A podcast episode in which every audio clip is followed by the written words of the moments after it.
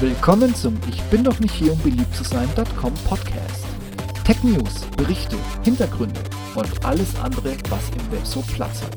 Und hier ist euer Gastgeber, Steve Schutzbier. Viel Spaß mit der heutigen Episode.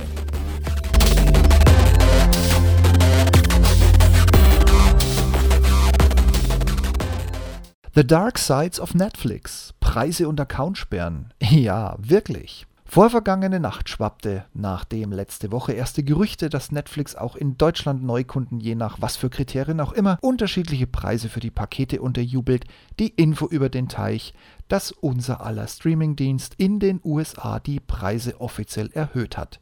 Und auch in Österreich. Und auch weitere Länder meldeten Preissteigerungen. Zusätzlich die Meldung, dass Netflix seit Monaten eine Software testet, die Account-Sharing unmöglich machen soll. Ist jetzt Weltuntergangspanik vollkommen zu Recht angesagt? Ich habe euch aus meinem Account mal einen aktuellen Screenshot hinzugefügt. Mal gucken, wer Schnappatmung bekommt, wenn er diese Preise sieht. Mal sehen, wie viele bei dem Screenshot Schnappatmung bekommen, weil sie seit Jahresanfang ein Abo haben, das bereits weitaus teurer sein kann.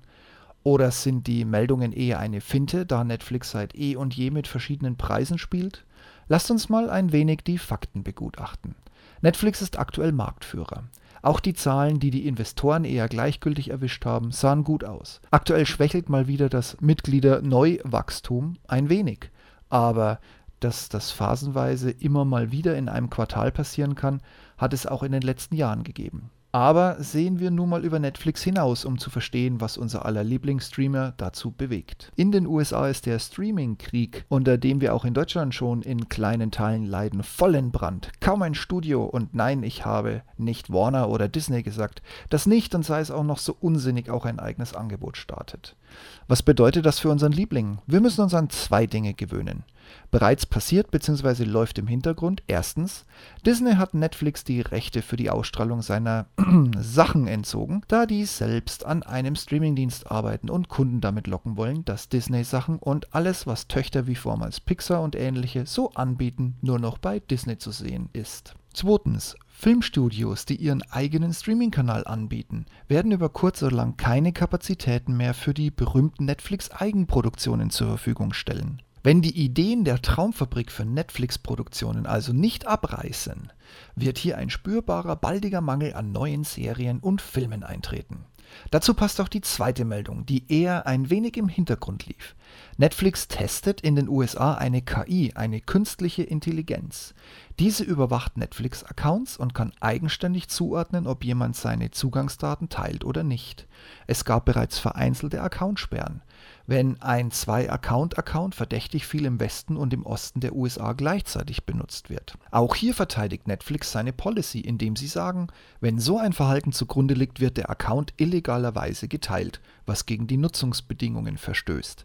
Also wird der Account geschlossen kann von dem Originalinhaber mit ein wenig Aufwand wieder aktiviert werden, in schweren Verstoßfällen auch nicht, und der Mitnutzer muss sich einfach selbst anmelden. Ob das wirklich passieren wird, ist eine andere Sache, aber damit rüstet sich Netflix nun auf den kommenden Krieg der Streams.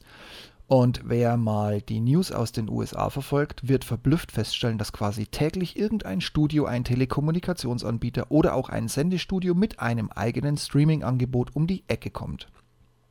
Ich unterstelle mal, dass Netflix ja nicht Netflix wäre und damit eben auch nicht weltweit der noch größte Streaming-Anbieter ist, ohne sowas in der Art hat kommen sehen. Die Frage ist nur, wie reagiert Netflix darauf? Eine eigene Studiogründung oder mehr Special Effects aus der Retortensoftware oder mehr Produktionen im Ausland, die dann in Englisch aufgenommen und weltweit synchronisiert gezeigt werden? Oder wird es ein Arrangement mit den Studios geben?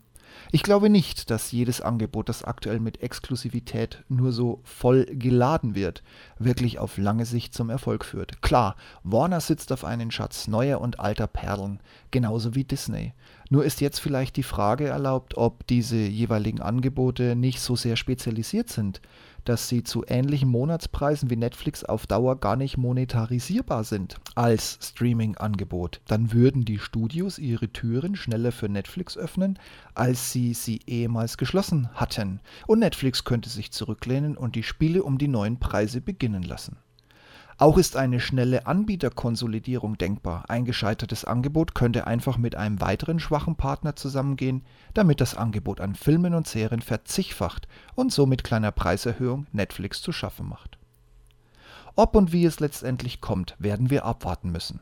Mal sehen, wer nach spitzem Rechnen seine Drohung mit einem eigenen Angebot zu starten wirklich umsetzt. Und zuletzt gilt immer noch der Spruch, Konkurrenz belebt das Geschäft und sei es nur für uns Kunden. Man kann also zu den Preiserhöhungen und den Accountschließungen stehen, wie man will. Netflix bereitet sich jetzt erstmal auf schlechte Zeiten vor. Dass die Preise danach wieder runtergehen, ist allerdings illusorisch. Allerdings ist Netflix im Vergleich zu dem, was aktuell verfügbar ist, gar nicht so teuer. Ich erinnere mich an Maxdome oder an das bereits beendete Watch Ever. Verglichen mit dem, was Netflix und auch weltweit zur Verfügung stellt, ist der Preis dafür wirklich noch günstig. Nun denn, mögen die Spiele um die Gunst der streamenden Zuschauer beginnen. Letzten Endes steuert jeder von uns als Konsument, wer gewinnt, wer verliert und ob wir alle Preismodelle, die auf uns zukommen werden, für gut oder schlecht befinden. Denkt da mal drüber nach. In diesem Sinn wünsche ich euch einen guten Start in die Woche. Den ersten Tag habt ihr ja quasi schon drei Viertel rum. Ich bin gespannt, wie es bei euch so aussieht, ob aufgrund meines Screenshots die erste Schnappatmung schon rum ist, weil ihr zu teuer gebucht habt oder vielleicht sogar noch viel, viel günstiger oder weil ihr sowieso gedenkt, von Netflix wegzugehen und bei Amazon zu bleiben oder erstmal auf das Disney-Angebot zu warten oder, oder, oder, oder, oder. Ich bin gespannt, lasst es mich wissen, Kommentare und sonstiges immer gerne. Und ansonsten macht's gut, schöne Woche und bis demnächst. Ciao, ciao.